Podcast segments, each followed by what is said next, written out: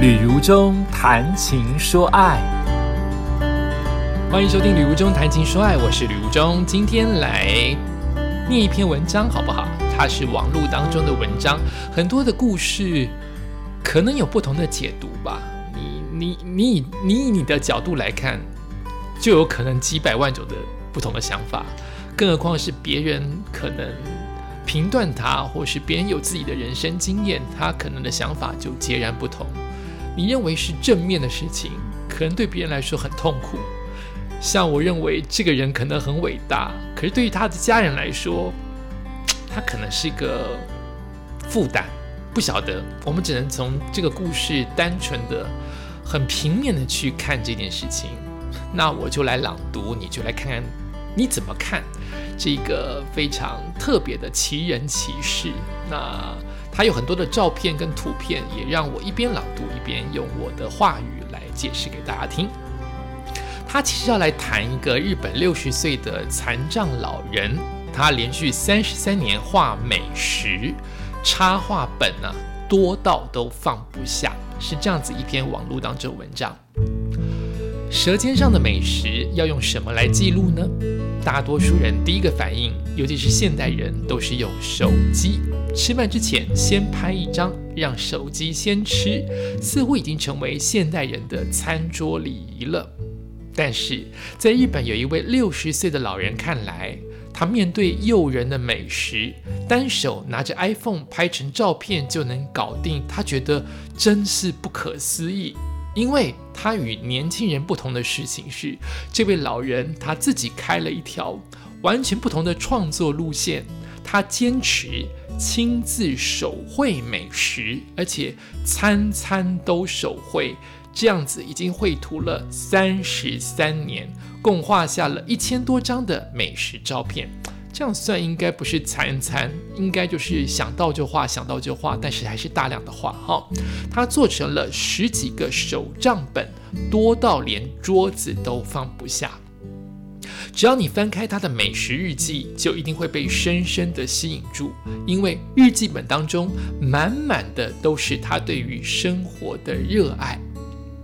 在他的日记本当中，你可以看到很多不同种类的美食。他是一位日本老人嘛，所以上面有天冻牛冻、天妇罗、寿司、拉面、炒面，每一种都色香味俱全，馋得令人流口水。这位老人，他的名字叫做小林一旭，住在岐玉县三乡市的中央部，到现在还是单身，和母亲一起生活。哇，如果他六十岁，他的母亲就应该八九十岁了，对不对？他的第二页让我继续往下读哦。之所以呢，他能够对于画美食抱有这么大的热情，其实从他以往的生活中就可发现端倪。他从小就喜欢画画，国中和高一都是美术部的。高中时候，他还在美术学院附近的咖啡馆打工。那个时候，他就觉得将来做有关美食的工作很好啊。于是毕业之后，他就直接去荞麦面店来工作。一开始做的是外卖员。外卖员这份职业从二十岁做到了三十八岁，十八年。从送外卖开始努力，总有一天会拥有自己的店。这是这一位当年还是年轻人的老人他的想法。但是后来荞麦面店关店了，他就去三乡中央综合医院做一名厨师，亲手烹饪原材料，把毫不相干的材料做成一道又一道令人垂涎三尺的美食。在他看来，就好像变魔法一般神奇的事情。虽然没能开成自己的小店，但做厨师，但做厨师这份工作也算圆梦。所以他本身对于食物是喜欢的，也自己会做菜。因为做了美食，他很清楚每一顿的食物都来之不易，所以不想轻易的浪费，产生了想要记录下每天吃到的美食的想法。于是他拿起画笔，把自己吃的每一餐都画下来。现在翻看小林的手账本也很有意义哦。从某种意义来说，可以说小林的画是传达了当时饮食文化的珍贵资料。他记载的很多店后来都倒店关门了，菜单没有了，甚至很多菜的口味都变化了。只有小林的手账本还记载着这种菜最原始的样貌。小林的画最大的特点是，基本上都是采用正上方看的构图画，就是人在上面，像像老天爷一般的往下看这样子的构图。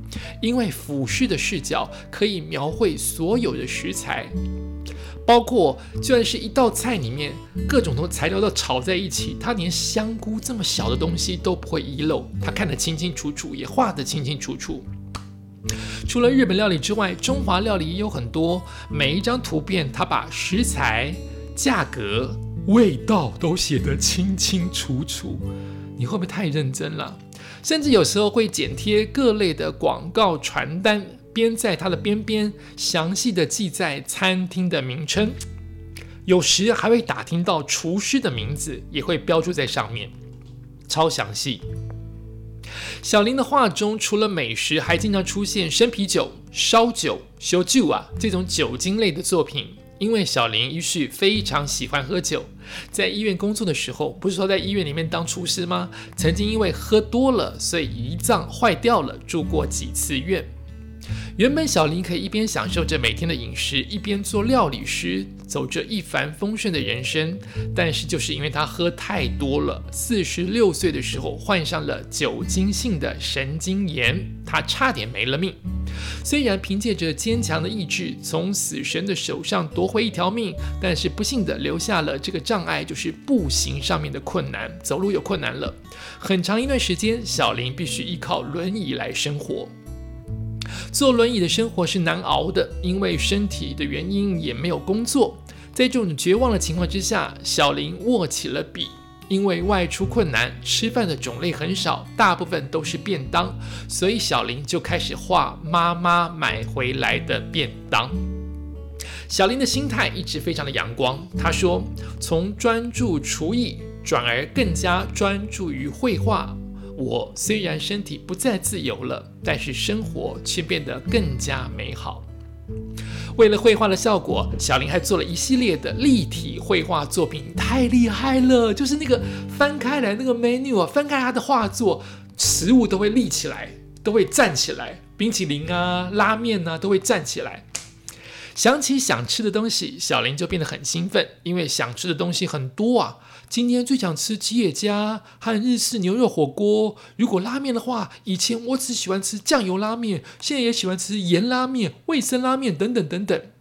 对于喜欢美食来说，而且他曾经从事过厨师工作，无法自由的吃自己最喜欢的食物是最难以接受的。所以能自由的吃，对他来说太重要了。不过，能把想吃的东西一一画下来，对于小林来说也算是一种满足。已经六十岁的小林没有为自己买手机和数码数位相机，在他看来，他不需要这一些东西。以前他是吃完之后，凭借着记忆和味蕾，把吃过的美食画下来，哇，太厉害了！凭记忆耶，不是当场画。现在，呃，走路不方便了，他有大把的时光，一边画一边吃饭。对于能够绘画也是厨师的小林来说，是一种双重享受。为了能够画好这些美食啊，小林有时候会事先制作一个只有盘子的模型纸。他先把容器和花纹都画出来，然后再画实物。这样做很花费时间，但是画出来的画会非常的真实细腻。所以，它并不是说从头画到尾，从画纸的最上面或从实物的最中间开始画起。它有时候画的方法是把容器先画出来，把容器的花纹再画出来，再画实物怎么装进去。哦，太特别了！我以为一定会先从实物开始画起，它反而先画的是容器哦。然后呢，再往下看下一页。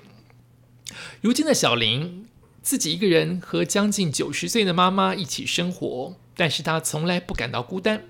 一有时间，他就在工作台前专心的绘画。问他要画到什么时候，他说要画到自己倒下去的一天。他说，反正每天都会有新的素材、新的绘画，而人活着总是要吃饭，所以我只要活着就可以一边吃饭一边一直的画下去。有手机拍下美食是一件轻而易举的事情，但随着手机里面越来越多的美食照片，真正难忘的滋味也许越来越少。人生很短，只做一件事情，做人也是这样。快节奏的生活看似丰富多彩，实际上只会让我们变得麻木。只有那些真正让我们持之以恒的东西，才是我们生活的意义。这是这篇文章的重点。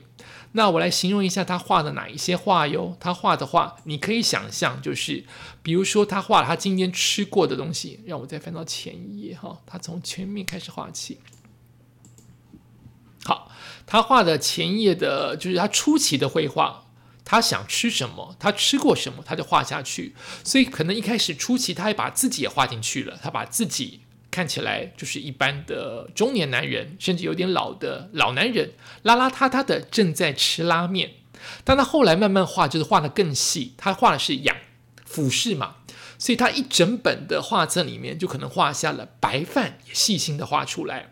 白饭的配菜三道，盘子什么样子也非常精细，就盘子也不马虎，盘子就是他看过的盘子那个样子，他不是随便编一个盘子，有点像写生一般的，把盘子里面的菜也画出来。旁边的味噌汤，他也详细的画出来。那因为要记录，所以它上面包括了时间，包括他什么去吃。包括他的餐厅名字，包括这一份餐点叫什么名字，里面有什么样的内容物，他都用箭头跟文字慢慢的写出来。万一写不对了，他就把它画叉叉。就是不对，这是早上才提供的，这是晚上才提供。他画的这么这么的详细，到后来的画风原本就只是一张照，一张图画纸当中用箭头拉出来，啊，这是早上吃的朝食，或者是这个是呃香菇、青菜、味噌汤，用箭头拉出来。到后面更精细了，就可能是画完图之后再贴一张完全密密麻麻记录着食物的食材、时间。餐厅名称跟价钱就这样子一张，有点像是变成变成那种 guide，变成那种指南，这么清楚，甚至用剪贴的方式，把他可能吃过这家餐厅所提供的垫在餐桌下面的纸张，那个纸张可能有宣传跟海报的意味，或者是一些折价券，他都把它贴上去，包括他画的东西哦。他画好了一个便当，如果是牛洞吉野家的便当的照片，画的清清楚楚，上面有芝麻，上面有牛肉，上面有白饭。但因为他真的吃过这个便当嘛，他就把便当上面的贴纸，贴纸就可能是电脑输出的嘛，就是你点了牛洞小，然后是吉野家的什么店，几月几号，他就把那张纸贴纸完整的撕下来，贴在他的图画上面。所以你看起来很像是那个图画，像照片一般。因为现在连贴纸都有了，有够细。他画了这么多的图，让我再看他下面的画作。好，画了这么多的图，到后期就是画他妈妈的便当啊，妈妈准备给他吃什么，或是妈妈外面买什么，他就精细的画出来。我觉得他的他的画画，如果是照他的文章当中的编排，画画笔。感觉越来越多彩，然后越来越满。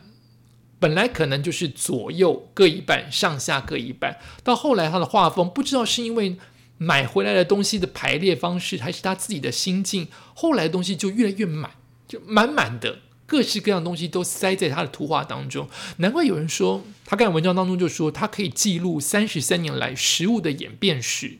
很多的店都倒了，可这食物当年怎么陈列，怎么摆出来，卖多少钱，现在的价钱涨了多少，或是这家店再也不可得。他当时如果想吃这家中华料理，那家店的什么炒饭到底放了什么东西，他都记录得清清楚楚，真的很可怕。后来已经更厉害，我刚已经读到了，就是他最后还做出了立体的。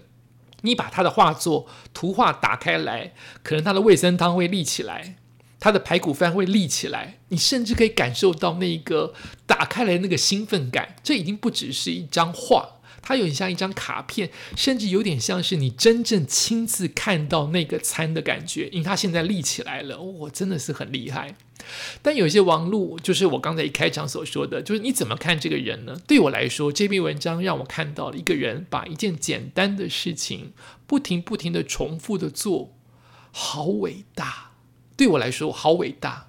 他做的是一件这么平凡、这么没有人关心、这么没有市场、这么不能卖钱、这么纯粹的一件事情，他做到极致。三十三年来，他不停的画下同样的东西，那个东西叫做同一个主题，叫做我今天吃了什么。我也没有画风景，我也没有画花鸟，我也没有去想主题，我就是吃下什么就把它画下来。所以他可能每一道一开始他说的文章是回忆嘛，所以他真的是记忆力很强。到后来就是写真嘛，就是吃下什么之前就把它画下来。就他的头脑一定很清楚，他加上他会做菜，他一定这些东西都是像像翻过一般，像像像活生生的一般记在他的心里，他可以才可以把它写的或记录的这么清楚，并且这么喜欢，这么甘愿。可就有另外一票的网友有另外一套的说法，就事情怎么看呢？有些人就说，你一直画这些东西，就代表你是一个啃老族吗？妈妈九十岁到现在要帮你买便当，然后你又不是生产，你一直让妈妈要一直一直照顾你，哎呀，伤脑筋哈！就是每个人的看法是不一样的，可是能这样做不是一件很棒的事情吗？对你可能现在不是生产，是让妈妈花钱，让妈妈养你。哎，怎么看呢？你怎么看呢？各位听众朋友们，你怎么看这件事情呢？如果他真的是一个现在也许因为不能走路没有办法有工作的情况之下，六十岁了，但是是九十岁的妈妈在照顾他，因为他都是呃不方便去买买餐，是妈妈买餐，没有写是花谁的钱去买餐。假设他真的是花他妈妈的钱在买餐，然后妈妈照顾他，他就只做这件事情，叫做吃饭完了，然后就开始画画。你怎么看这件事情呢？我想每个家庭都有他自己的不同的活下去的方式啊，绝对不是只有单单的妈妈花钱照顾儿子，儿子败家只画画，没有这么简单。我想人生没有这么绝对跟简单的事情，他们一定有他们自己的生活模式，相依为命，或是等等等等我们不知道的喜怒哀乐。